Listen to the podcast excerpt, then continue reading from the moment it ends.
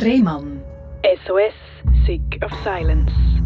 Herzlich willkommen bei SRF Virus. Herzlich willkommen zu der Sendung Rehmann SOS Sick of Silence. Das ist die Sendung, wo man über Sachen redet, wo meiner Meinung nach viel zu wenig darüber geredet wird. Nämlich, was man als Mensch so durchmacht, wo vielleicht nicht nur schön ist, sondern auch schmerzhaft. Gegen aussen wollen wir ja immer stark wirken, als könnten wir jede Hürde überwinden und das wäre alles easy. Aber zum Leben gehört auch Schmerz dazu. Ich behaupte, ungefähr 50 Prozent der Erlebnisse, die man so im Leben macht, sind wahrscheinlich schmerzhaft. Aber wieso man die verschwiegen, das frage ich mich regelmäßig und ich bin froh, dass wir das Gegenteil machen, dass wir genau auch über diese Sachen reden. Und bei mir zu Gast ist Luana. Bist du schon immer so offen umgegangen mit deinen, mit deinen Handicaps oder ist das neu? Das ist eigentlich eher etwas Neues. Also ich habe eher genau das gemacht, was du vorhin beschrieben hast. Ich habe lieber am Anfang einfach so gezeigt, wie gut es mir geht oder meine positiven Seiten, die ich sehr schnell hervorholen kann, weil das für mich einfach immer dazugehört hat, dass man stark und positiv ist. Und wegen dem ist es für mich schon etwas Neues, eigentlich auch mal die feine, zarte Luana zu zeigen, wenn ich das so darf sagen. Einfach mal der, der, der weh macht. Ja der ist aber schon immer in dir drin gewesen. Nur hast du das Gefühl gehabt, du kannst den nicht richtig zeigen. Oder du hast immer gefühlt, dass du ein bisschen sensibler bist wahrscheinlich als andere. Wie hat sich das gezeigt? Oder in welchem Moment hast du das so gemerkt, dass du irgendwie anders bist?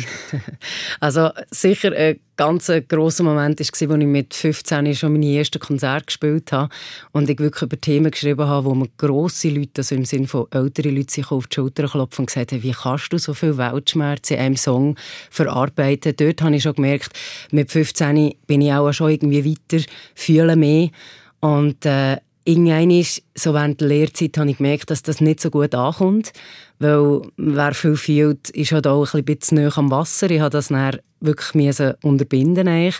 und äh, von dort an hat es wie so eine Kehrtwende gemacht. Also das habe ich eigentlich meine ganzen feinen Sachen, die ich hatte, habe ich wie angefangen, ich sage jetzt mal, böse abschlucken, weil mhm. ja ich habe es dann einfach eben wirklich mit dem Essen abschlucken. So. Mhm. Zuerst nochmal zur Musik. Was hast denn du für Musik gemacht?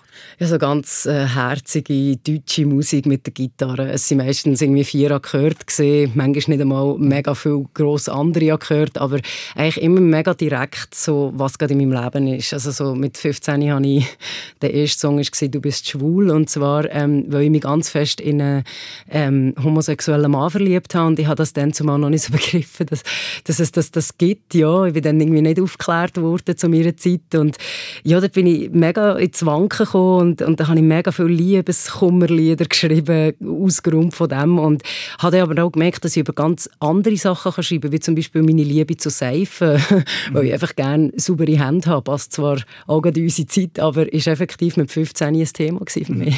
Aber du hast eben sehr viel gefühlt, in der mhm. Pubertät. Ist es eigentlich so richtig losgegangen, wo du von diesen Gefühlen also übermannt worden bist, dann muss man sie vielleicht auch singen. Das ist sicher auch eine Variante. Man sagt auch, in dem Moment, wo man singt, kann man im Hirn glaube ich, keine Angst fühlen.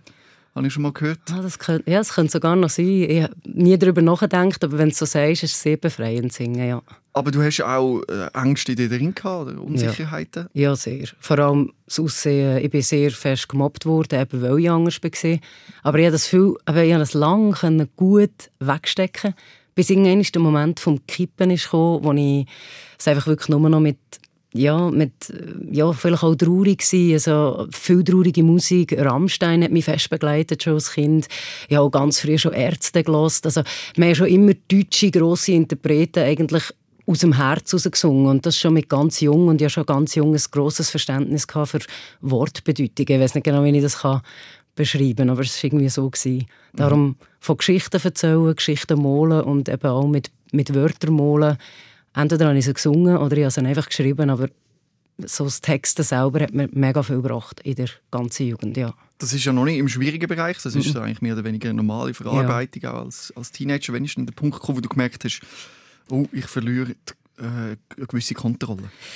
Das ist sicher wirklich nach der Lehre Also ich hatte, ich hatte nicht so eine normale Lehre in dem Sinn. Also ich bin in einem männlichen Berufsfeld äh, aufgekommen. Also ich habe Industrielackierer gemacht. Es ist eher eine rauche Umgebung, wenn ich das so darf sagen, aus äh, Meiji, dann mhm. zumal Meiji. Und nach der Lehre, ähm, das ist so viel wo ich nicht ausdrücken konnte, wo ich einfach unterdurch bin in dem Sinn, dass ich wirklich nach der Lehre ähm, ich habe es nicht mehr geschafft, mit meinen Gedanken klarzukommen und habe mich dann wirklich stationär selber eingewiesen. Effektiv. Was, was sind denn das also, für Gedanken gewesen? Ja, zum einen schon auch, dass ich halt einfach nicht reinpasse, dass ich ähm, nicht, nicht genug gut aussehe. Bist du ja gemobbt worden ja. der Lehre? Ja. Wie hat ja. das ausgesehen, das Mobbing? Ja, also eben zum einen, ja, du bist halt Frau, äh, du kannst das halt nicht so lackieren wie die anderen oder du bist nicht genug schnell, weil du bist, du, eine Frau dort halt beibäppeln, einfach so, äh, so mühsame Sätze oder äh, ja, jetzt hast du wieder äh, zwei, drei Kilo mehr, geht es dir nicht so gut. Man hat es bei mir halt schon gemerkt, ich bin relativ normal in der Lehre und habe während der Lehre relativ viel zugenommen, was ich eigentlich gar nicht wollte, aber ich war so unglücklich und so gestresst, dass ich es einfach eben mit fettigem Essen oder mit, ja, mit einem ungesunden Verhältnis mit Jockey und so probiert auszufüllen. Und das war halt so ein so eine Mix, gewesen, wo ich nicht konnte. Dort habe ich auch weniger Musik gemacht, wenn ich ehrlich darf sein, weil ich gar nicht mehr die Belastbarkeit fürs Musik machen ist wie ist wie weggeht, weil ich so viel anderes machen und leisten Also hast du dich mit Essen beruhigt? Also Essen war eine Form von Liebe? Gewesen. Genau, ja. Mhm. Eigentlich, ja, es ist so Geborgenheit äh, ein Stück weit und äh, einfach so einen Moment lang spüre ich nur meine Gefühle. Es ist ja äh, nicht mehr durch, wenn man zu viel isst, das tut weh und der ein Schmerz, wenn man es nicht überstrapaziert, aber auch nicht ja, es, es gibt so einen, einen Punkt und dieser einen Punkt hat mir einfach geholfen, ganz, ganz fest bei mir können sein und wenn das nur für eine halbe Stunde war, aber die halbe Stunde habe ich einfach gebraucht. Und, Wir reden ja. also von Binge-Eating, oder? Wie hat das ausgesehen? Wie hat so eine Session Binge-Eating ausgesehen? Ähm, ja, Binge-Eating, genau, so heisst das. Ähm, ich, also, bei mir hat ich hatte ein eine komische SAV-Art. Ähm, also auch meine Essberaterin hat mir immer gesagt, ich habe eine ganz spezielle Form. Also, bei mir hat es schon angefangen, wenn ich ins Scope reingekommen bin, zum Beispiel, oder ins Migros, ist eigentlich egal wo.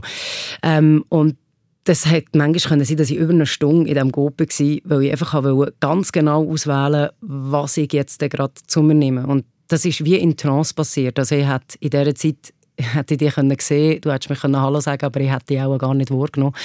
Und ähm, das ist dann auch immer wie schlimmer geworden. Und irgendwann ähm, gehe ich daheim und bin kochen. Und ich habe mir immer selber gekocht. Also das ist eigentlich auch noch spannend. Viele Leute gehen einfach in McDonalds zum Beispiel, aber ich habe immer selber geschaut, dass ich noch etwas Feines mache daraus. Und erst dort hat er eigentlich SAV angefangen. Es war eigentlich eine mega Zelebrierung von fast vier Stunden. Und ähm, ja, bis dann das Elend kam, ist eigentlich, wo, was mir eigentlich gar nicht mehr gut gegangen ist, aber der Moment hat mich aufgefangen. Und das klingt mega hart, wenn man das so hört vielleicht, aber das hat mich durch die Lehre durchgerettet, weil, weil ich es nicht anders machen konnte. Ja. Wenn du denn das gegessen hast, hast du das auch bei dir behalten oder hast du das nachher gebrochen? Nein, ich habe es immer bei mir behalten, weil ich habe viel zu gerne essen. Also ich liebe Essen und mhm. ich würde das im Essen wirklich nicht antun. Das, das würde mich mega stören, auch vom verschwenderischen Ding her. Ich meine, ich hatte schon ein verschwenderisches Ding, gehabt, weil ich halt viel gegessen habe.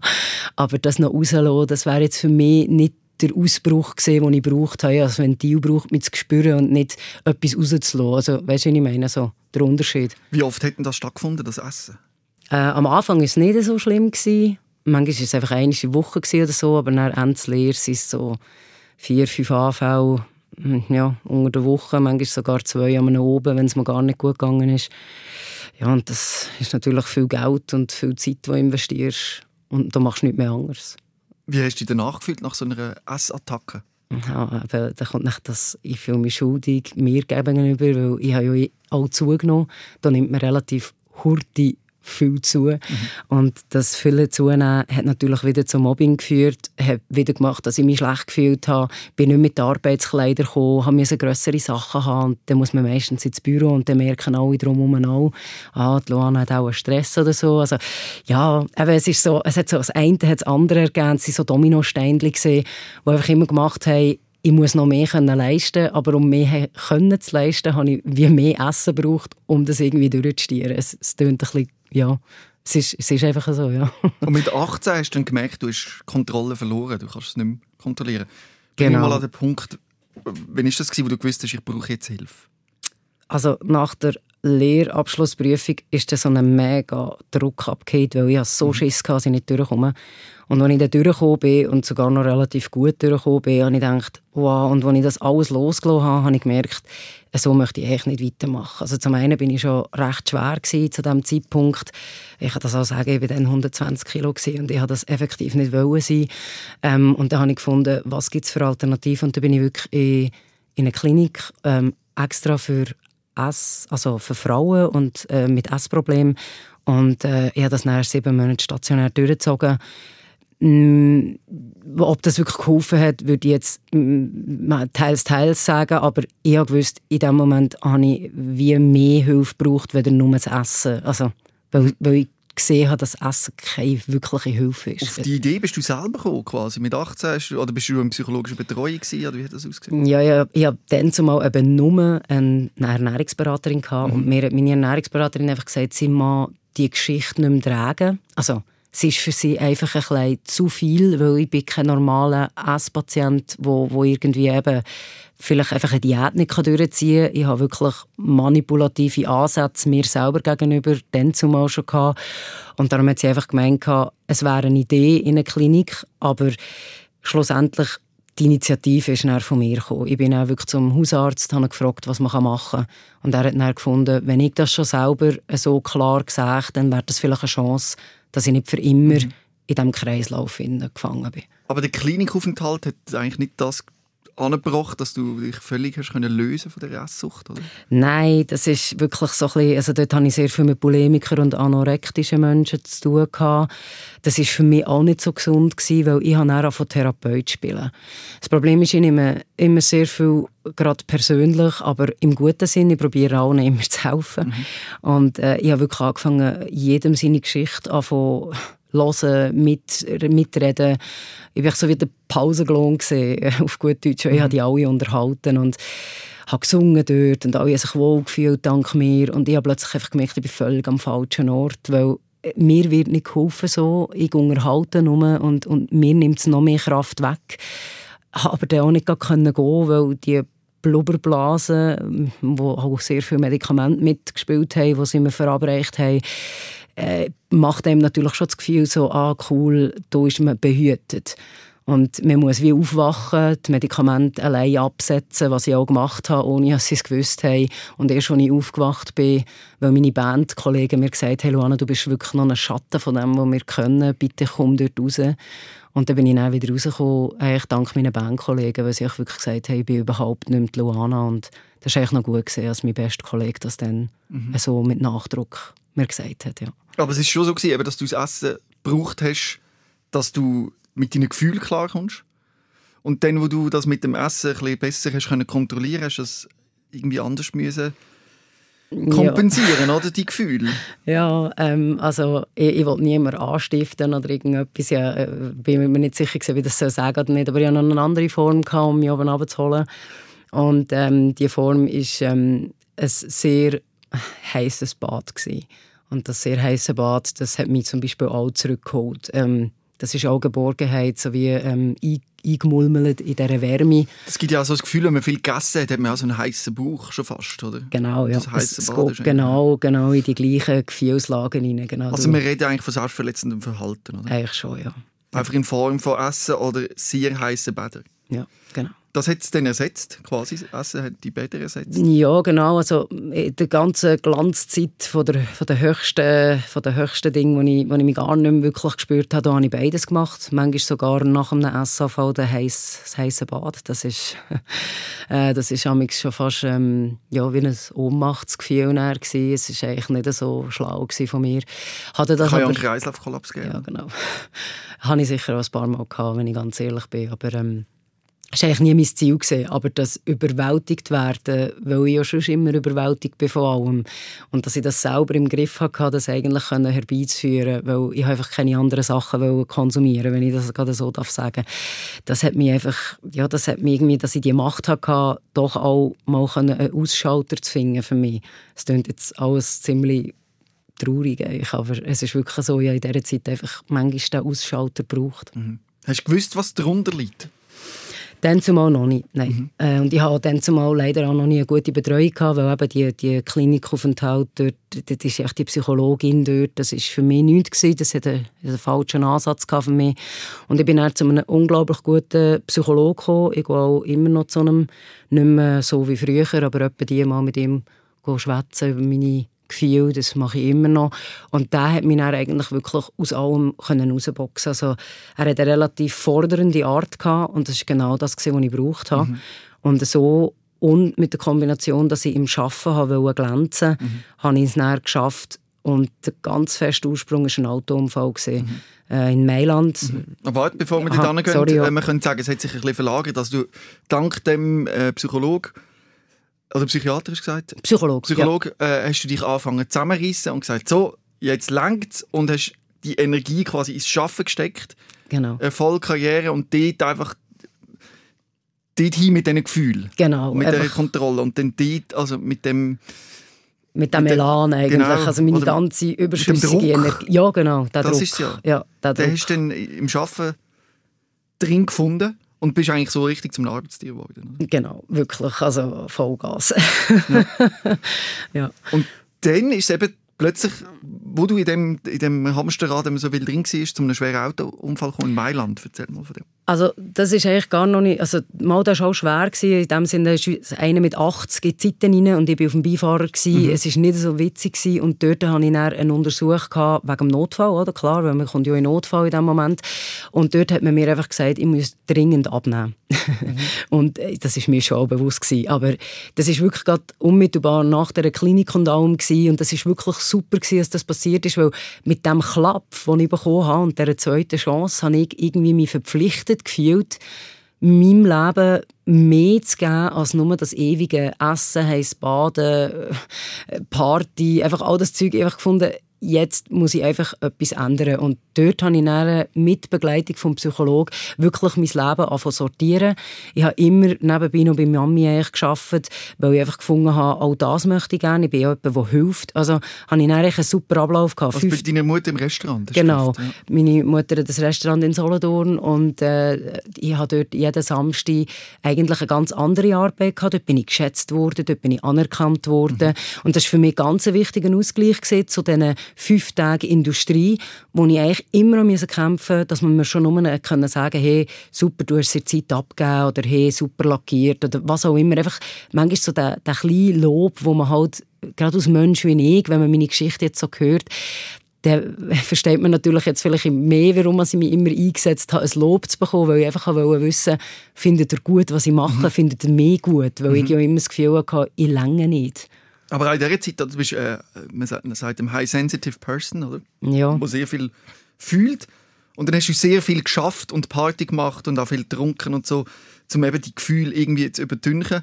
Und wenn du einschlafen ist es auch nicht gegangen, das äh, Gedankenkarussell. Kannst du vielleicht von dem mal erzählen, wie das war? Ja, eben, also in dieser Zeit, in dieser Turbulenz, habe ich eben angefangen mit, mit dem eben Party. Eigentlich ganz komplett ausnocken ist nur gegangen, wenn ich komplett übermüdet mhm. war und eben meistens noch in Kombination mit Alkohol, weil ich habe gemerkt, wenn ich Alkohol trinke, esse ich nicht.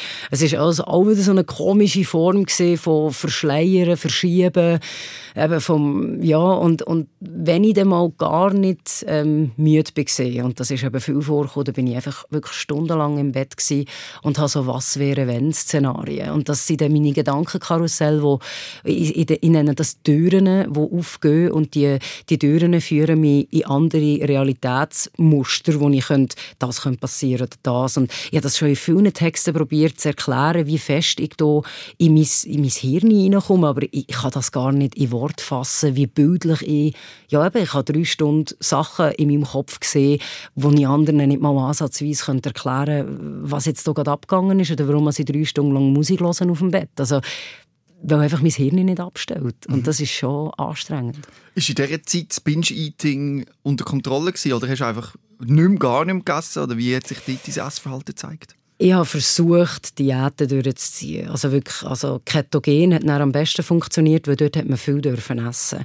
Das war der einzige Grund, warum man sie über, ich glaube, über ein Jahr Ketogen gegessen Das heisst wirklich keine Kohlenhydrate mehr und nur noch ähm, so viel Würstchen, Speck, Butter, wie ich wollte, weil dort hat man kein Limit gehabt. Mhm. Und das, dass ich kein Limit hatte bei etwas, das hat mir fest geholfen, wenigstens in einer Struktur zu bleiben. Aber wirklich gesund, weiß ich nicht, ob man das dem kann sagen ob das wirklich gesungen ist. Aber ich habe es probiert, wenigstens ohne Kohlenhydrate und ohne Schoki. Aber ohne die also mit der ketogenen Ernährung hast du dann auch abgenommen? Ja, genau. Ja. So habe ich mal endlich so die ersten 35 Kilo habe ich in einem Jahr abnehmen ja. Und die Gefahr ist nicht bestanden, dass du plötzlich wieder ein paar Tafeln Schoki holst und rein Ja, das Ding war halt, durch das ich so viel gearbeitet habe und noch Alkoholparty am, am Wochenende mhm. hatte, ich habe wie keine ich habe wie die Zeremonie, die ich ja wie fast veranstaltet habe, das ist mir wie nicht aufgegangen und einfach nur etwas reindrücken hat mich eben aufgeregt und wegen dem konnte ich das wie unterbrechen. Mhm. Es hat sicher mal eine Sonde gegeben, wo ich ein Glas Nutella gegessen habe, aber dafür habe ich dann wieder den Rest von der, also die nächsten 21 Tage wieder gar nicht. Haben immer einen Cheat Day, alle mhm. 22 Tage ist ein Cheat Day und den habe ich dann auch immer genossen. Mhm. Aber so habe ich es wenigstens einigermaßen im Griff gehabt. Mhm. Aber grundsätzlich kann man sagen, du hast zwar eben die, das Binge-Eating verlagern oder verschieben, aber das Gefühl, zu viel fühlen und das zu übertünchen mit irgendetwas ist immer noch da gewesen. Ja. Und du hast dann eben noch viel in die Karriere gesteckt, oder? Und bist dann Genau, ja, dann auch noch in der Hai, im Hai innen habe ich dann gefunden, hey, du was, ich mache doch gerade noch eine Weiterbildung, weil ich einen super Arbeitsort hatte, habe wunderschöne Sachen dürfen lackieren und dann hat es mich plötzlich gepackt und ich habe gefunden, doch, ich mache eine Weiterbildung. Ich hatte dort auch noch einen coolen Chef, gehabt, der mich da noch ein bisschen bestärkt hat. Und dann habe ich angefangen, den Werkstattkoordinator zu machen, was eigentlich in der Woche war. Da habe ich nur noch 80 Prozent gearbeitet, dafür noch sehr viel gelernt. Und äh, nachher habe ich noch zwei Jahre angehängt mit Industrielackierer Fachfrau. Also das ist jetzt Fachausweis auf dem. Und das hat das hat dann noch eine ganz neue Überforderung gegeben, weil ich liebe Chemie, ich liebe alle die Zusammensetzungen, aber ich wollte immer alles ins Detail wissen und dann habe ich angefangen, Chemiebücher zu kaufen, die ich gar nicht brauche für meinen Beruf und habe wirklich im Detail innen so extrem lernen, dass auch hier wieder die, der extreme Part von mir vorgekommen ist. Ich mhm. brauche immer den, ich weiß auch nicht genau, entweder, ja, ich, ich weiß nicht, ob du es rausgehörst, was ich sagen Ja das Exzessive, dass ja. du einfach immer, wenn du etwas gemacht hast, dann richtig, oder? Ja. Voll drin. Voll. Also bei allem. Ist das auch, äh, also sei das beim Essen oder äh, zum Beispiel auch in der Liebe, ist das auch so gewesen, dass du sehr stark und fest geliebt hast? Ja. Ja, ich bin auch sehr fest ähm, umgekehrt wegen dem, weil ich halt sehr viel gegeben habe. Und das manchmal den Männern sehr, sehr zu viel war, weil ich natürlich einfach, wenn ich verliebt war, dann einfach über beide Ohren. Und, mhm. und dann konnte ich schon in der ersten Woche ein Lied über jemanden schreiben oder einen Text, weil es mich so geflasht hat. Und ähm, für mich sind Leute, die mich begeistert haben, halt auch immer gerade zu Musen geworden, weil ich halt einfach gefunden habe, aus, aus jeder Begegnung kann man etwas rausnehmen. Und das war eigentlich gar nicht böse gemeint. Mhm. Ich wollte das einfach nur verarbeiten. Mhm. Aber ja, das ist natürlich gleich viel, wenn jemand mit 18 oder 20 ja, mit solchem Zeug hinterherkommt. Die Leute sind nicht so weit. Ja, ich verstehe es. äh, und dann eben ist es zum Unfall beim Arbeiten. Ja. Das ist dann so, eigentlich, als ich Notbremse gezogen habe von mir selber, nachdem ich die, den Fachausweis hatte, habe ich gefunden, jetzt fange ich noch immer ganz Neues an. Das heisst, ich bin auf Nidwalden gezögert von meinem schönen Solothurn, mhm. wo ich hergekommen bin, eigentlich wirklich ins Nichts. Für mich war Nidwalden wirklich nichts. Gewesen. Es ist nicht mhm. böse, es ist wunderschön, aber wenn du ein Stadtkind bist, ist Nidwalden wirklich gerade so Provinz. Ja. Und ähm, ich bin ganz alleine dort gezögert. Ähm, meine Beziehung ist gerade äh, kurz um vorher neu Brüch, weil er das nicht wollte, dass ich so weit wegziehe. Und ich habe einfach gefunden, ich mache meine Karriere jetzt. Eben schon wie gesagt, wenn ich etwas mache, dann richtig. Mhm. Und dann habe ich äh, Anwärtung gehabt, also habe mich angemeldet gehabt, für ähm, Teamleiterin Aviatik zu machen. Also Aviatik sind Flugzeuge, mhm. für die, die es nicht wissen. Und Flugzeugteile lackieren, das, das, das wäre der Hit gewesen. So schöne Oberflächen, ich bin sehr Oberflächen. Ästhetik ist für mich sehr etwas... Mhm.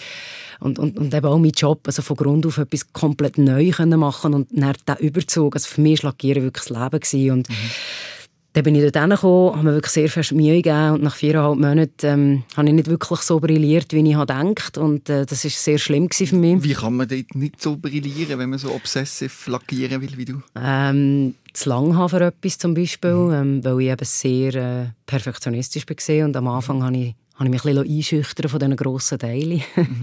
Und äh, manchmal schon fast zu speckig lackiert, nennt man das, wenn man fast schon ein bisschen zu fest den Überzug hat. Und für mich hat einfach immer alles ausgesehen wie so eine Schocke-Torte, die frisch glasiert ist. Mhm. Wenn so bei mir der Lackverlauf aussieht, dann habe ich gewusst, jetzt habe ich, jetzt habe ich es erreicht. Und das hat mich auch extrem glücklich gemacht. Also das ist für mich immer so der Tag ist, der Tag ist super gewesen, wenn ich das erreicht habe, der, der Glanz und ja. Und, aber das ist ähm, gar nicht unbedingt das Ziel gewesen, sondern einfach du hast das manchmal so nicht, manchmal nicht, aber jetzt bei den Flugzeugen hatte ich das Glück gehabt, dass das, das Ziel war. Mhm. Da ist jetzt wirklich, äh, und die vorherige Bude, wo ich die Weiterbildung durchgezogen habe, dort ist es alles Ziel gewesen. Aber es gibt natürlich zum Beispiel die SBB, die haben ganz klar ähm, sind der Glanz und nicht Hochglanz mhm. und das ist dann schon ein anderes Spritzverfahren und ja, auf jeden Fall haben sie mich dann intern auf zu den Lehrlingen, damit ich die Lehrlinge betreue und dort eine Teamleitung machen. Und dort ist so ein bisschen der Clou gekommen, ich wollte unbedingt eine Lohnerhöhung. Wollen. Ich bin da ganz transparent, weil ich meine Karriereleiter gleichzeitig auch noch wollte, ja, so vorantreiben. Nicht nur mehr Verantwortung, sondern auch mehr Entlöhnung. Und ja, dann bin ich dort raufgekommen und habe dort auch wieder müssen, von Anfang an eigentlich mich beweisen. Also das heisst, die ganzen viereinhalb Monate sind wir gestrichen worden, die ich unten gemacht habe. Und sie haben mir gesagt, ich muss noch mal von vorne mich mhm. beweisen. Was ich auch schon mal sehr frech gefunden habe. Aber ich habe das einfach so stehen und habe wieder mich beweisen, noch mehr Überstunden gemacht, noch mehr Verantwortung übernommen, nur damit die Aufträge perfekt sind. Und mir sind immer wie mehr Flüchtigkeitsfälle passiert. Weil ich bin müde gesehen, ich habe nicht mehr gegessen, äh, ich habe nur noch Cola Zero getrunken, ich habe 20 Kilo abgenommen in der Zeit, als ich dort war. Ähm, und habe wirklich fast nicht mehr gewusst, wie ich mit dem Stress klarkomme. Und an einem Tag, wo wir wirklich einen SBB-Auftrag hatten, der ganz wichtig war, haben wir auf stressen.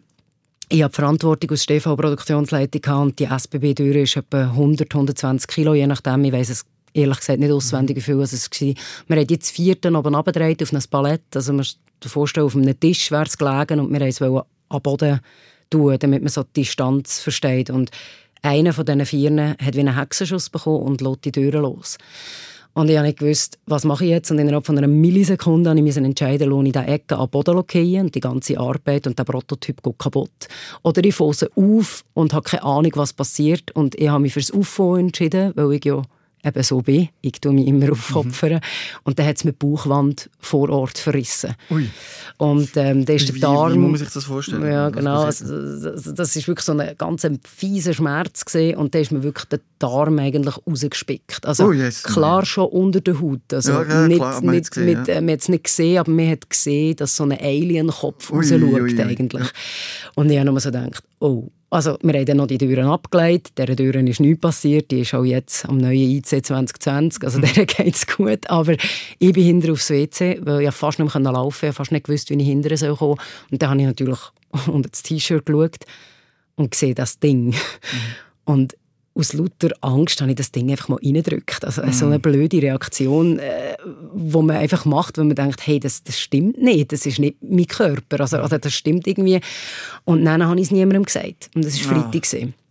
Ich bin daheim und habe gefunden, ich mache ein gutes Wochenende, es geht dann sicher Jetzt im Nachhinein, wenn ich darüber nachdenke, warum ich es nicht gesagt habe, klar, die Lohnerhöhung ist angestanden, ich habe schon wieder dreieinhalb Monate wie Überstunden gemacht und ich einfach nicht fehlen und ja, einfach so blöde Gründe. Es ist aber auch irgendwie eine normale Reaktion. Ich kann mich noch erinnern, als ich auch an einem Konzert mich wild im Kreis gedrüllt habe mit einer Bierflasche in der Hand und dann habe ich die Bierflasche in der Bar zerschlagen und äh, das, äh, das Glas ist tief in den Finger rein. Und es hat blüht wie verrückt. Und ich habe mich davor gerannt und habe mich versteckt. Ich habe mich versteckt. Die anderen sind in der Blutspur gefolgt und haben mich gefunden und alle haben gesagt, zeig mal, zeig mal. Ich, nein, nein, ist nichts, ist nichts, ist nicht schlimm, ja, ist nichts, ist nichts. Das ist auch ein bisschen Reflex zum Teil von so Menschen, vielleicht eben wie dir und mir, die dann... Ja. Äh, Sie sagen, nein, nein, ja, alles, alles gut, alles, alles ist gut. gut. Genau. Weil man ist sich ja gewöhnt, dass, man eigentlich, dass alles eigentlich gar nicht gut ist, aber man immer so tut, als wäre alles gut. In dem sind wir ja Profis, oder? So ein Bild aufrechtzuerhalten, das nicht ist. Und das passiert auch im Schmerz, ja. sei es körperlich oder psychisch. Ja, genau. Und du hast also, jetzt im Körperlichen einfach nochmal nach deinem Schema gemacht. Genau, ja. Den Alienkopf wieder zurückgedruckt. und gesagt, es ist nichts. Ja. ist nichts, ja. Und äh, am Wochenende habe ich gemerkt, dass ich nicht mehr essen kann. Es ist mir gar nicht gut gegangen und ich hatte komischerweise intuitiv nicht gegessen und das hat mir auch äh, das Leben gerettet, dass ich nicht gegessen habe, weil das wäre böse gekommen, wenn da viel Mageninhalt rum wäre mhm. Und ähm, ich habe dann auch am Dienstag mal bei meinem Chef durchgegüchselt, dass etwas passiert ist am Freitag. Also das sind ja schon recht viele Tage und ich hatte unglaubliche Schmerzen. Gehabt. Aber ich habe die wirklich weggeschoben. Also ich habe die wie, wie eine Tür hinten dran und habe gefunden, ich, das geht jetzt einfach nicht in ein Projekt, das ich muss abgeben muss. Und äh, am Dienstag habe ich dann so gesagt, was passiert ist. Und er hat einfach gefunden, bis ich genug alt, wenn ich zum Arzt will, gehen, soll ich gehen. Und wenn mir, wenn mir die Lohnerhöhung wichtig ist, dann muss ich halt selber entscheiden. Also er hat, ja. Mhm. Was ist, ist ein Double, Double? Ja, es war ein bisschen scheiße. Aber ähm, er würde das natürlich mittlerweile auch nie zugeben, dass er das gesagt hat. Es ist auch okay, ich will auch niemand anschwärzen. Mhm. Ähm, das Ding ist einfach, ich habe mich dann für das entschieden, dass ich das Gefühl hatte, ja, ich will echt die Lohnerhöhung. Ist ja klar, für das oh, habe ich ja geschafft. Ähm, und äh, bin dann bis mit dem Donnerstag nicht zum, nicht Arzt. zum Arzt. Und am Donnerstag am Morgen 5.30 Uhr konnte ich den Lackkessel nicht mehr äh, lüpfen. Du so früh arbeiten? Ja, wir haben eben sehr viel zu tun in dieser Zeit ah. und wegen dem habe ich in dieser Woche wirklich jeden Tag 14 ah, Stunden das gehabt. Das zeigt es auch, oder? dass du so im Stress und im Lauf bist, dass das einfach nicht reinpasst hat, den Arztbesuch. Ja, es hat nicht, genau. Und ähm, 35 eben kommt der Chef rein und fragt, was das Problem ist, weil er sieht, wie ich da den, den Lackkessel nicht aufheifen konnte. Dann habe ich ihn gefragt, ob er mir das hinterher tragen kann. Ich kann nicht. Und er hat mich zuerst ein bisschen komisch angeschaut und hat gesagt, du, du siehst ehrlich gesagt mega scheiße aus. und dann habe ich gesagt, du, ich fühle mich auch wirklich gar nicht gut und ich habe wirklich geschwitzt und Schweiß ist runtergelaufen, ich weiss das noch, ich habe flötschnasses T-Shirt schon nach 10 Minuten in diesem Geschäft und ich habe wirklich gewusst, irgendetwas stimmt gar nicht mehr. Und dann habe ich im Notfall angerufen, weil ich gemerkt habe, uh, und dann hat jemand gesagt, ja, ich kann kommen, ich kann kooperieren und ich, mm. habe ich gesagt, ja, wisst ihr was, wir haben einen hausinternen Arzt, ich rufe dem noch schnell an habe ich dem angerufen, habe noch gewartet bis um 11 Uhr, weil ich das Gefühl hatte, ja, so ein Notfall, das kann ja jetzt also nicht sein. Mhm. Dann bin ich zuerst zu dem Arzt und habe noch fünf Stunden lang schön das Leben gechillt und irgendwie das Gefühl gehabt, äh, passiert ja sicher nichts. Und dann sagt der Arzt zu mir, das ist euch schon bewusst, dass ihr könntet, äh, äh, einen Darmverschluss haben, dass ihr könntet äh, sterben. Ist euch das bewusst, dass ihr in dieser Zeitzone schon drin seid? Weil das, das sind sechs Tage. Sagt mir nicht, dass das älter ist als drei Tage und ich sechs. Und er nicht, das ist nicht möglich. Und dann hat er die Ambulanz anrufen Und ich habe gefunden, nein, wisst ihr was, in fünf Minuten habe ich einen Zug. Ich, äh, ich gehe gerade mit dem G auf Bern. Das ist kein Problem. Und bin in Zug. Ich habe, ich habe nicht mit mir reden Ich habe, Der Überlebensmodus war drin. Ich habe das allein. Und dann bin ich in den Zug eingestiegen, von Nidwalden auf Bern, weil die Viszeralchirurgen, die Besten, sind anscheinend in Bern. Darum hat man mich auf Bern geschickt. Ja, und dann bin ich auf, in das Bossit gekommen und die haben alle auf mich gewartet und haben nicht gewusst, ob ich es bis, bis auf Bern schaffe. Und äh, ich bin noch mit, eben mit gelber Farbe und, und, und, und den Lackierkleidern und die haben gesagt, seid ihr am Morgen noch arbeiten? Und ich, ja. Und das haben alle nicht können glauben. Und, ja. Wahrscheinlich auch die Leute, die das hören, denken jetzt, wie kann das sein? Ja. Aber eben die Antwort ist klar, du hast Zeit, Teenager, Schmerz unterdrückt. Ja. Also eigentlich dein Leben lang. Eigentlich ja. immer. Das ist dein Schema. Du unterdrückst den Schmerz so lange wie es geht. Und hast das dann auch eben so weitergeführt. Und so ist das erklärbar. Ein anderer ja, Mensch, ein anderer Mensch. der merkt, jetzt geht es mir nicht mehr gut, jetzt muss ich handeln, ich brauche eine Pause oder ich darf das nicht mehr machen oder ich, ich brauche Hilfe. Und du hast das so von dir weggestoßen aus Angst, oder? Ja, dass das dass ich nicht länger. Ja. ja, und dann bin ich aufgewacht nach dreieinhalb Stunden Notfall-OP also sie haben dreieinhalb Stunden operiert und haben mir ein riesen Netz gemacht, also mhm. ein IPOM-Netz nennt man das. Mhm. Das bekommt man glaube ich auch beim Listenbruch, oder? Genau, ja, aber ich habe leider einfach ein 18 x 15 cm Netz Ui, bekommen. Es ist, ja, es ist recht gross für das, dass ich einen 7 cm Riss hatte, muss ich sagen. Hat es gut gemeint. Und äh, das Problem ist, sie hat das doppelt conjugate, nennt man das, das heisst doppelt verneiht an sechs Stellen. Und diese sechs Stellen haben Nervenbahnen getroffen, die einen chronischen Schmerz ausgelöst mhm. haben, ich seither jeden Tag 24-7 spüre ich das und das geht auch, auch nie mehr weg. Und wo, wo ist der Schmerz genau?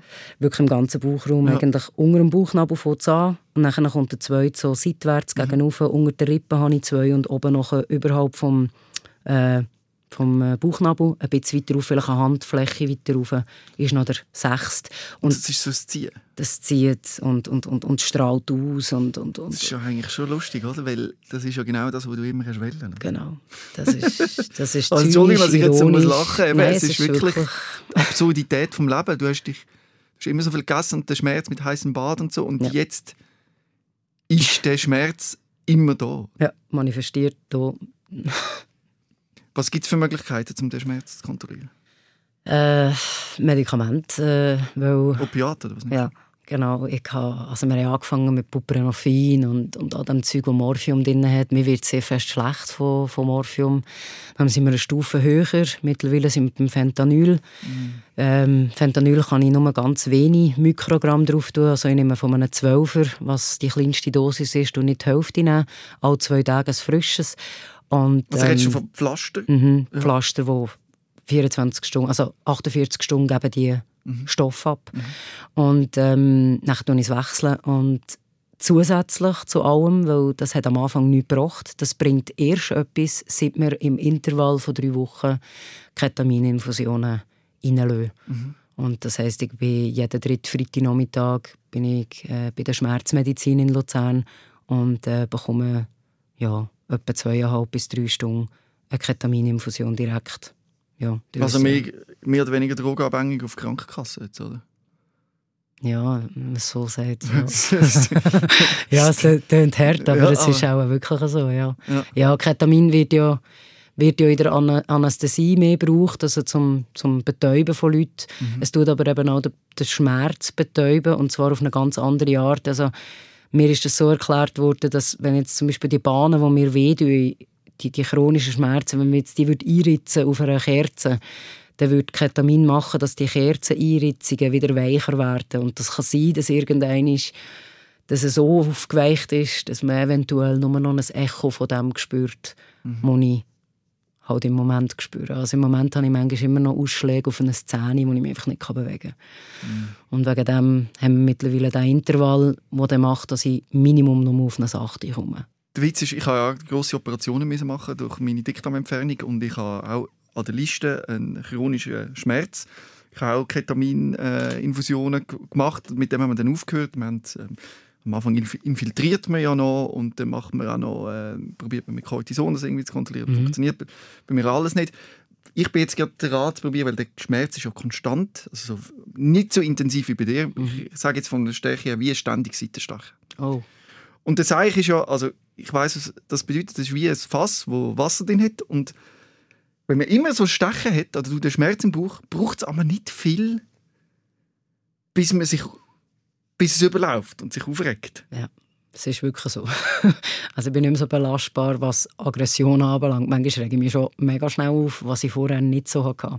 Ich kann es nicht mehr so wegschieben. Und Opiate haben ja auch den Vorteil, also ich kann mich erinnern nach meinen Operationen, wo ich wirklich viele Schmerzen hatte und äh, Morphin und Opiate bekommen habe, dann ist es mir ja richtig beschissen gegangen. Ich war in einem lauten Spitalzimmer mit all diesen Geräten und die Leute rein und rausgelaufen.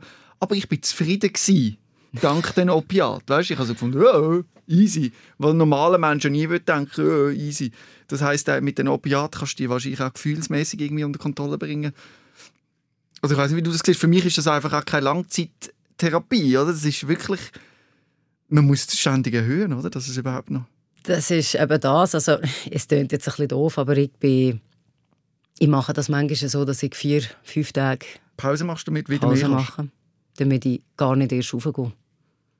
Also, Ich halte es vier, fünf Tage aus. Es tut unglaublich weh. Diese vier, fünf Tage kannst du mich nicht wirklich brauchen. Aber dafür bleibe ich konstant bei diesen sechs Mikrogramm Fentanyl, weil ich will nicht zwölf. Ich will, es wird mir auch unglaublich schlecht. du machst schon nicht den Trick nichts 77, dass du drei, vier Tage aussetzt und nachher die dreifache Dose Nein. reinhaust, damit du ein schönes Gefühl hast. machen. Nein, mir gefällt das Gefühl gar nicht. Ja. Ich habe den Kontrollverlust nicht so gern. Das Ja. ist nicht unbedingt mein Naturell.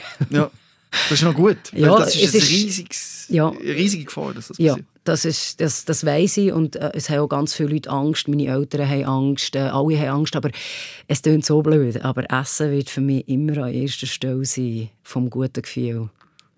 Das wird keine Substanz hinbekommen für mich, auch nicht das Ketamin. Also, Das Ketamin gibt mir eine halbe Stunde lang komplette schmerzfrei. Das ist ab der zweiten Stunde gehe ich wie von meinem Schmerz auf dem 8. direkt aufs 2 oder aufs 0.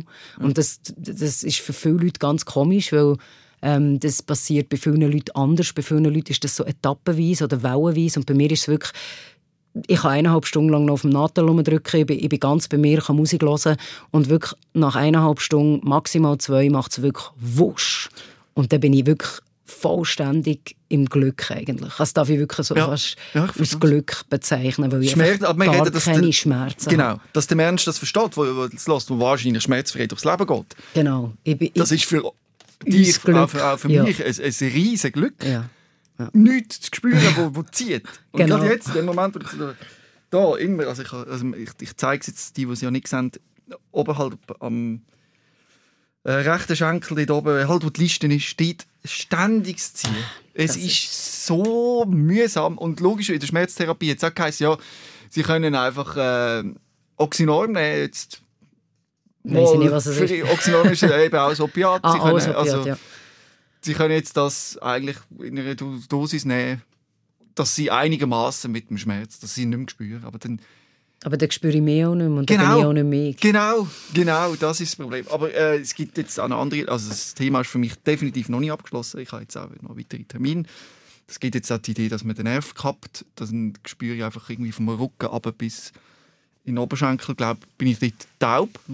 Aber das wäre für mich definitiv eine Option, Echt, ja. das nicht zu spüren. Hast du auch so Optionen? Nein. Äh, Das ist das viszerale Nervennetz, das ist eines vom unerforschten Gebiet. Obwohl sie viel wissen, wissen sie gleich nichts. Da sind sie bei der Schmerzmedizin ganz offen zu mir. Viszerale Dinge sind so vernetzt, weil es mit dem den Synapsen, das, das, das ist so ein Netz. Und durch das, dass ich so manchmal jetzt, also ich bin insgesamt äh, neunmal jetzt wegen dem operieren. Yes. Sie haben schlussendlich das Netz wieder rausgenommen, weil ich bin nicht klar gekommen mit dem Netz. Und jetzt habe ich 11.01.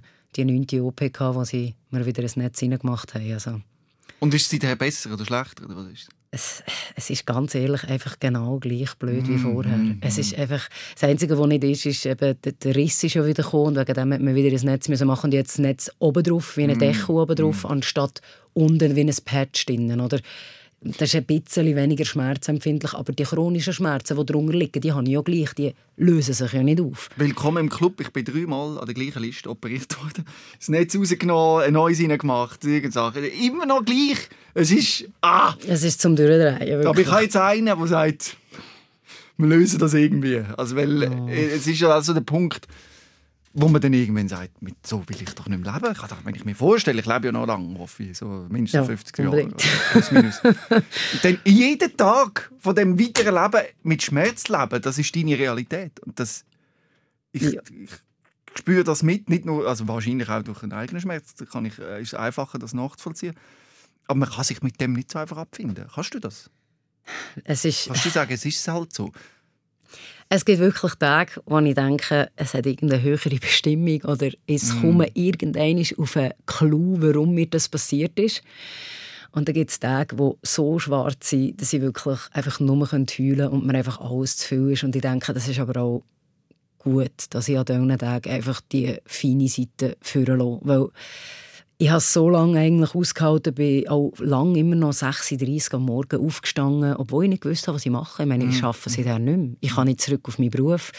Ich, äh, es sind alle am Wehrweisen, was mit mir eigentlich genau abgegangen ist. Ich, ich muss es auch gar nicht kommentieren. Und ich, weiß jetzt gar nicht, was mache ich jetzt mit der IV? Kommt die Umschulung? Kommt keine? Äh, Echt die Ungewissheit und das ja, habt ihr das Gefühl, ihr habt irgendwann weniger Schmerzen? Das kann ich euch auch nicht sagen. Ich habe keine Ahnung. Ich hoffe es. Aber, Aber, was neu ist, ist, dass du eben so offen darüber redest. ja. Und das ist wirklich super. ja, ich glaube, es tut Weil irgendwann gut. kann man, auch nicht, mehr- man kann es auch nicht mehr verheimlichen. Man muss es ja... irgendwie- Also, geht gar nicht. Nein, wirklich nicht. Und, und ich habe jetzt auch angefangen, wirklich bei meinen Kolleginnen zu committen. Und gesagt, «Schau, heute ist eigentlich wirklich ein schlechter Tag. Kannst du mir vielleicht irgendetwas sagen, damit es mir besser geht? Das ist zwar blöd, ich weiß das, ich will das eigentlich gar nicht, aber es ist wirklich noch schön, wenn nicht nur ich immer die bin, die Rotschläge gibt und zulässt, sondern auch wirklich von meiner Freundesseite her wirklich ganz enge Leute geblieben sind. Es sind auch ganz viele gegangen, aber viele sind geblieben und die, die geblieben sind, die, die, die nehmen sich jetzt dann mal wirklich an und reden dann mal fünf Minuten eine Memo drauf, wie toll ich bin. Und nicht, dass ich unbedingt die Komplimente will, aber an ganz, ganz schlimmen Tagen tut es manchmal wirklich gut, so etwas zu hören, weil, weil ich mich manchmal wirklich wertlos fühle, seit ich nicht mehr arbeiten kann. Weil über was definiere ich mich denn noch? Also, wenn man jetzt an meine Geschichte denkt. Ja. Klar bin ich mehr, das weiß ich. Und, Ja. und, und ich, ich mache auch viel, eben, Poetry Slam. Ich habe alles probiert, mhm. wo mich irgendwie ein bisschen wieder rausholt, wieder ein bisschen den, ich meine, Tanzen. Ich, ich liebe Tanzen über alles und Street Parade lohne ich mir nicht nehmen. Hoffentlich verlierst du das nie, die kreative Ader. Nein, das, ja das nicht. ist ganz wichtig. Ich möchte noch mal ganz kurz ja, zum, zum, Schmerz zurückkommen. Ja. Und zwar, es gibt ja den psychischen Aspekt, wo ich jetzt auch ein bisschen dran bin, wenn der Schmerz ja konstant gleich ist, immer, kann man den vielleicht irgendwann austunen, oder? Dass man, also das klingt jetzt ein bisschen komisch, aber wenn der immer gleich ist, also wie zum Beispiel, mir hat man zum Beispiel gesagt, der Herzschlag. Wenn du jetzt neu einen Herzschlag bekommst, dann würde es in deinem ganzen Körper machen, du dumm, du dumm, du dumm, du würdest den überall hören. Oder wenn du an eine, aber weil der immer konstant und gleich ist und du den Herzschlag immer hast, dann hörst du es nicht mehr. Okay. Oder wenn du an einer Bahnlinie wohnst, Aha, hörst ja. am Anfang hörst du den Zug die ganze Zeit durchfahren. Und irgendwann hörst du den Zug nicht mehr. Genau, Gewohnheit. Und ähnlich, genau, und ähnlich mit dem Schmerz, wenn du konstant gleichen Schmerz hast, dass du de, dich irgendwann vielleicht so an den Schmerz gewöhnst, dass er dich nicht mehr so stresst wie am Anfang. Ich glaube, das ist schon möglich, aber das Problem ist halt eben, es ist ein Schmerz und nicht einfach ein Geräusch. Ähm, das ist eine gute Frage. Ähm, und ganz ehrlich, ich habe gehofft, dass das irgendwann einstellt. Aber ist ja nur am Morgen, wenn ich mich strecke. Mm. Und strecken tue ich mich wirklich ganz selten. Eigentlich einmal im Monat, nämlich nach der Ketamininfusion, kann ich mich strecken. Sonst kann ich mich eigentlich nicht so strecken, weil das tut so weh. Das ist so eine Eisenstange an Schmerz, die durch mich durchjettet. Mhm. Und ich einfach denke, ich glaube, ich kann das nie überhören oder überspüren. Also, wenn du mich jetzt gerade so fragst, ich habe die Hoffnung in diesem Bereich ein bisschen aufgegeben, weil ich nicht wirklich, ja, nein, es ist zu intensiv. Vielleicht in fünf, sechs Jahren, aber vielleicht auch nie. Ich weiß es nicht, tut mir leid, keine Antwort auf das. Und jetzt ist natürlich die Schwierigkeit mit dem Schmerz, wo du damit lebst, oder mit der Situation allgemein, mit der Lebenssituation, äh, glücklich zu sein. Also in einem man, man schränkt sich ja, man ist ja eingeschränkt oder? In, dem, in dem Bereich, wo man hat, das irgendwie anzunehmen als Realität und in dieser Realität glücklich werden und vielleicht sich lösen von Gedanken, ich erobere jetzt die Welt und werde jetzt da Profilackiererin in einem grossen Unternehmen oder so. Das sind ja alles so Träume gewesen, oder, wo man sich irgendwann muss eingestehen dass dort nicht mehr das Glück ist für einen. Ja, das, das hat fast am härtesten gehabt, glaube ich, dass ich das, du das müssen, ja, das müssen loslassen. Sonst Ich wäre es ich, immer noch nicht. also, äh, also einfach das Lackieren selber, sage ich jetzt Ja, mal. logisch, ja. ich, ich, tu jetzt einfach mal Karrierelackierer, habe ich wirklich, ich habe mir das ganz fest, und sonst hätte ich mich nicht können dazu entscheiden jetzt in die richtige Kommunikationsfachfrau zu wechseln, Mhm. weil wenn ich den Wunsch nicht aufgegeben hätte, weißt du, was ich meine? Das, Mhm. Also das, was ich nicht aufgegeben habe, ist zum Beispiel, dass ich immer noch vielleicht äh, irgendwann schon auf einer Bühne wieder stehe und wieder richtig kann singen kann. Solche Träume Mhm. Ja. gebe ich nicht auf, weil das, das wäre schon, wenn man eine Zeit lang hat Singen zu fest weh gemacht. Solche Sachen, das möchte ich mir nicht nehmen. Oder eben auch das, was ich vorhin angedeutet habe, Street Parade, auf, auf, eine, auf, auf einen Wagen gehen und einfach eine Nacht durchtanzen, das sollte einfach irgendein wieder drin sein. Ich weiss, dass das noch ein weit entferntes Ziel ist und dass ich, ja, die letzte Street Parade bin ich drei Tage, kann ich mich nicht mehr bewegen aber ich habe gefunden, ich mache gleich und ich habe wenig Tanz für das. Aber eben, ich bin einfach jemand, ich möchte wieder meine alte Luana zurückerobern. Das ist eigentlich fast wichtiger. Der Beruf hat hart gehabt, aber ich möchte lieber meine Personality wieder haben. Das Bam, da bin ich. Und ich mache das. Und ich bin für jeden Seich zu haben. Und nicht, ah nein, mich hätte ich nicht fragen, weil Ja. vielleicht äh, ist bei dir ja nicht gut. Und we weißt du, ich meine, das Schonküsse, das von allen bekommst. Und das Mitleid. Ich würde gerne, dass das so ein bisschen wieder normaler wäre. Ich sehe mich sehr fest in deiner Geschichte, weil ich, habe- ich habe in einer Punkband gesungen als Sänger, äh, einen Deutschpunk gemacht. Und ich kann jetzt nicht mehr auftreten mit, der, mit der Band, weil ich nicht mehr kann. So, das ist ein, ein Gewaltsakt, das weißt du ja. Das kann, geht nicht mehr. Und der Wunsch, den du beschrieben hast, den habe ich auch ganz tief in mir, dass das wieder mal geht. Aber ich muss realistisch sein, wahrscheinlich geht das nicht mehr.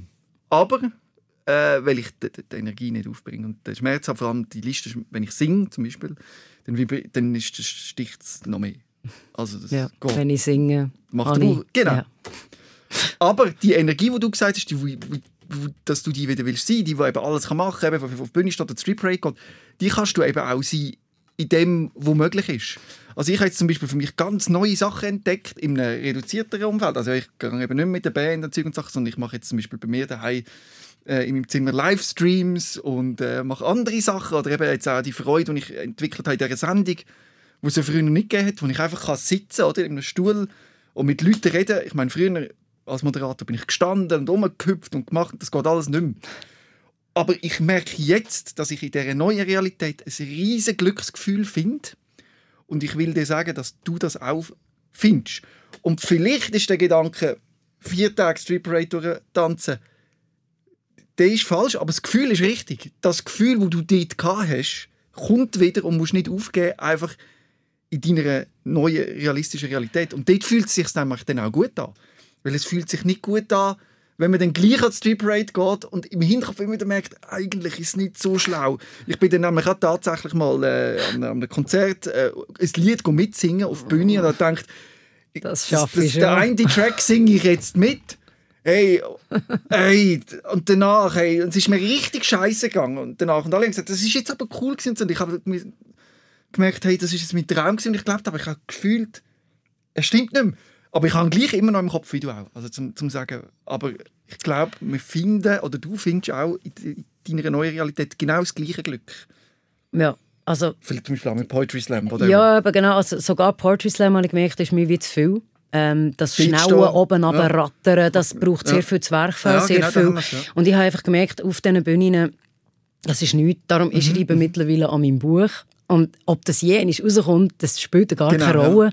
Ich habe eine innere Zufriedenheit durchgefunden. Oder ich male mit Fingern daheim. Oder ich Schön, höre ganz viel klassische Musik auf Plattenspieler. Oder was auch immer. Keibs. Ich habe, ich habe mich wirklich gut vertörlen eigentlich. Das darf man, glaube ich, fast so sagen. Und habe dort irgendwie etwas Weites, Schönes, Neues in mir entdeckt, wo ich vorher nie hatte. Nie die Zeit, nie, nie, nie das Feine mit mir selber umgehen. Auch die Selbstliebe ist äh, auf einem ganz neuen Level. Ich tue Chanten, ich weiß nicht, ob das, das etwas sagt. Das ist so ein Mantra-Gesang auf Sanskrit. Ich habe natürlich kein Sanskrit, aber ich singe es einfach mit, so nach meinem Gutdünken. Und das ist, ähm, das ist, das hätte ich nie angefangen, wenn ich nicht einfach so tief unten gewesen mit allem, wo ich musste sagen, jetzt brauche ich unbedingt Licht, lichtvolle Sachen, Sachen, die mir gut tun. Und die Zellenspruch hat mir geholfen, die, die, die Atmungen, Meditation, alle die Sachen, die ich vorher mit meinen Gedanken nicht hätte können fassen weil ich so schnelllebig war, habe ich jetzt können in, in einer neuen Erfahrung können sammeln und, und Schön. können verinnerlichen. Und darum, ja, die Hoffnung für bisschen mehr ist da, aber ich sehe auch den Aspekt, den du siehst, die ganz neuen Sachen, die man entdecken kann. Du teilst das auf Instagram, glaube ich, oder? Ja, mal, mal. mein Handy, habe ich noch, dir gerade noch folgen. Sag mir doch schnell, ich glaube das Handy gar nicht da. Ähm, Sag mir mal schnell, wo, wo man dir auf Instagram kann folgen kann, wie das heisst. Eigentlich äh, ganz einfach, Luana Laura Guzzanti, so wie ich heiße. Ähm, und äh, alles an einem Ding geschrieben, Guzzanti mit zwei Z.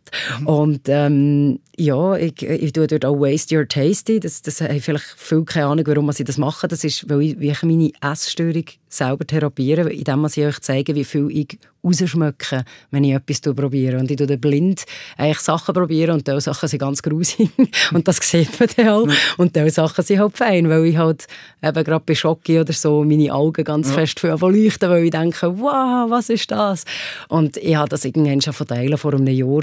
Und ich habe ein paar Leute, die das ganz cool finden und ich mache jetzt einfach weiter. Egal, schön, eben, genau ob es etwas bringt ich. oder nicht. das ist ja. doch schön. Das ist doch schön, dass du etwas gefunden hast. Ich Genau. danke dir recht herzlich, Luana, für das tolle Gespräch. Es hat mich richtig eingenommen und ich habe es richtig schön gefunden, dass du das so offen und ehrlich da teilst. Merci vielmals, dass Merci. ich kommen durfte. Merci. Rehmann. SOS, Sick of Silence. Jeden Dienstag vom 6. bis am 7. auf SRF Virus. Und online als Podcast und Video 24-7 auf srfvirus.ch.